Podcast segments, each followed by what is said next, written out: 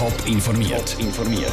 Das Radio Top Magazin mit Hintergrund, Meinungen und Einschätzungen mit dem Raphael Wallimann. Wie es zu einem Kompromiss im Streit um den sogenannten Mehrwertausgleich im Kanton Zürich gekommen ist und wie die Stadt Schaffhausen punkto Elektrobussen eine Schweizer Pionierrolle einnehmen das sind zwei von den Themen im Top informiert. Über Nacht zum Millionär. So geht es vielen Landeigentümern, wenn ihr Land zu Bauland wird. Aber dann fängt es erst an. Wer soll die Infrastruktur zahlen, die dann für das neue Siedlungsgebiet gebraucht wird? Das revidierte Raumplanungsgesetz wird mit dem sogenannten Mehrwertausgleich, dass sich eben die neuen Millionäre an den Kosten müssen beteiligen Im Kanton Zürich hat es jetzt einen Kompromiss gegeben, wie viel die neuen Millionäre müssen zahlen Lukas Lippert, du bist dabei gewesen, wo die Gemeinden, die Städte und die zuständigen Politiker ihren Kompromiss vorgestellt haben. Wie sieht denn der jetzt aus? Also zuerst mal bei dem umstrittenen Mehrwertausgleichsgesetz geht es ja um die Umsetzung vom revidierten Raumplanungsgesetz. Tönt kompliziert, ist aber eigentlich einfach. Das Volk hat ja gesagt, dass man verdichteter bauen, sogenannte Aufzonungen machen. Die Umsetzung hat dann aber zu lang gedauert und der Bund hat einen kompletten Einzonungsstopp ausgesprochen. Das hat Wirkung gezeigt. Die zuständige Kommission im Kantonsrat hat heute einen Kompromiss vorgestellt.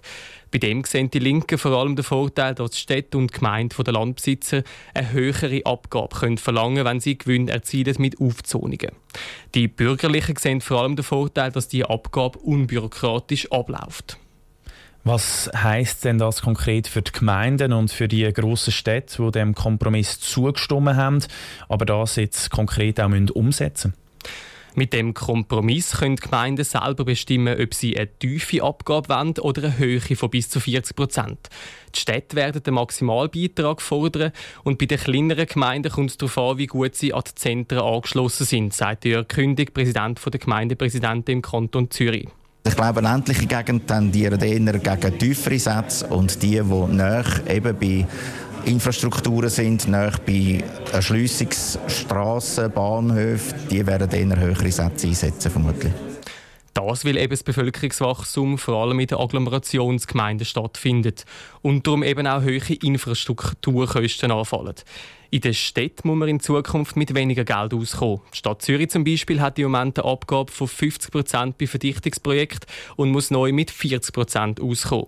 Der André Odermatt, der zuständige Zürcher Stadtrat, geht darum davon aus, dass der, dass der Steuerzahler den Unterschied muss berappen muss. Wenn man jetzt sagt, man könnte dann die statt 50, 40 Prozent über, dann bleibt ein bisschen mehr beim Steuerzahler dann hängen, wenn man die Aufwertung durchführt, weil äh, das Ganze wird wahrscheinlich nicht abdecken. Trotzdem hat man sich auch von Seiten der Städte zu dem Kompromiss durchgeringt. Das aus einem einfachen Grund, weil ein Einzonungsstopp extrem schädlich ist für den schnellst wachsenden Ort in der Schweiz, den Grossraum Zürich.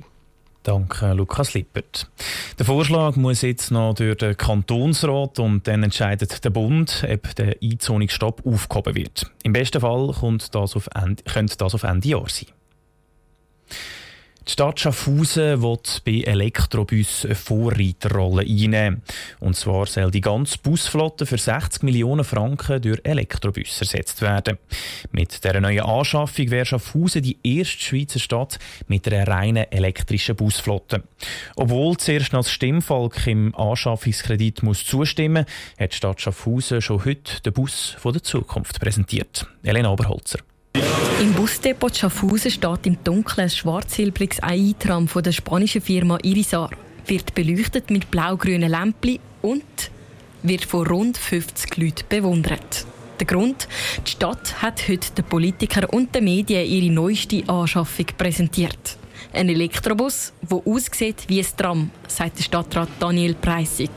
Auffallen tut auch etwas anderes. Ein Fahrzeug ist halt speziell für Elektromobilität Design, das heißt, es ist sehr leicht mit Aluminium und Glas und ausgesehen tut das Fahrzeug natürlich sehr futuristisch und das ist auch gewollt, weil die Leute sollen sehen, da ist nicht irgendein normaler Bus, sondern das ist der Schaffhauser Elektrobus. Der fährt dann in den passenden Farben von Schaffhausen mit Weiß, Schwarz und Gelb in der Stadt herum. Wenn sie dann im Einsatz sind. Und weil es ja ein Elektrobus ist, würde ihm ja irgendwann statt der Diesel ausgehen, dann die Batterien leer gehen und er müsste geladen werden, erklärte Daniel Preissig. Schaffhausen ist es so, dass alle Buslinien am Bahnhof vorbeikommen und am Bahnhof warten. Und diese Zeit die nutzen wir, um unsere Bus schnell zu laden. Für das braucht es dann auch die passende Infrastruktur, weil der Elektrobus wird am Bahnhof in drei Minuten aufgeladen. Die rund 60 Millionen sagen zwar eine grosse Investition, aber auch eine Erneuerung von Dieselbus würde so viel kosten, sagt der Geschäftsführer des Verkehrsbetrieb Schaffhausen, Bruno Schwager. Weil die Elektrobus können 15 Jahre eingesetzt werden, also viel länger als ein Dieselbus. Ein Dieselbus ist etwa 10 Jahre in Betrieb. Das ist schon noch recht ein Unterschied. Oder? Man darf auch sagen, dass natürlich so ein Fahrzeug von der Technologie, die hat schon Motoren drin, aber ein Elektromotor ist wesentlich weniger anfällig wie ein großer Dieselmotor. Und das Austauschen von einem Elektromotor ist eine sehr einfache Geschichte. Der erste Elektrobus sollte schon bald umfahren. Also voraussichtlich noch vor dem November, wenn die Abstimmung ist, können Schaffhauser mit dem ersten Elektrobus durch die Stadt durchfahren. Der Beitrag von Elena Oberholzer. Gesundheit, Bau, Sicherheit, Bildung, Finanzen, Volkswirtschaft und Justiz. Sieben Departemente für sieben Zürcher Regierungsräte. Wer welches überkommt, kommt am Montag aus. Kantonsräte erklären im Beitrag von Andrea Blatter, wer sie sich wo würden wünschen.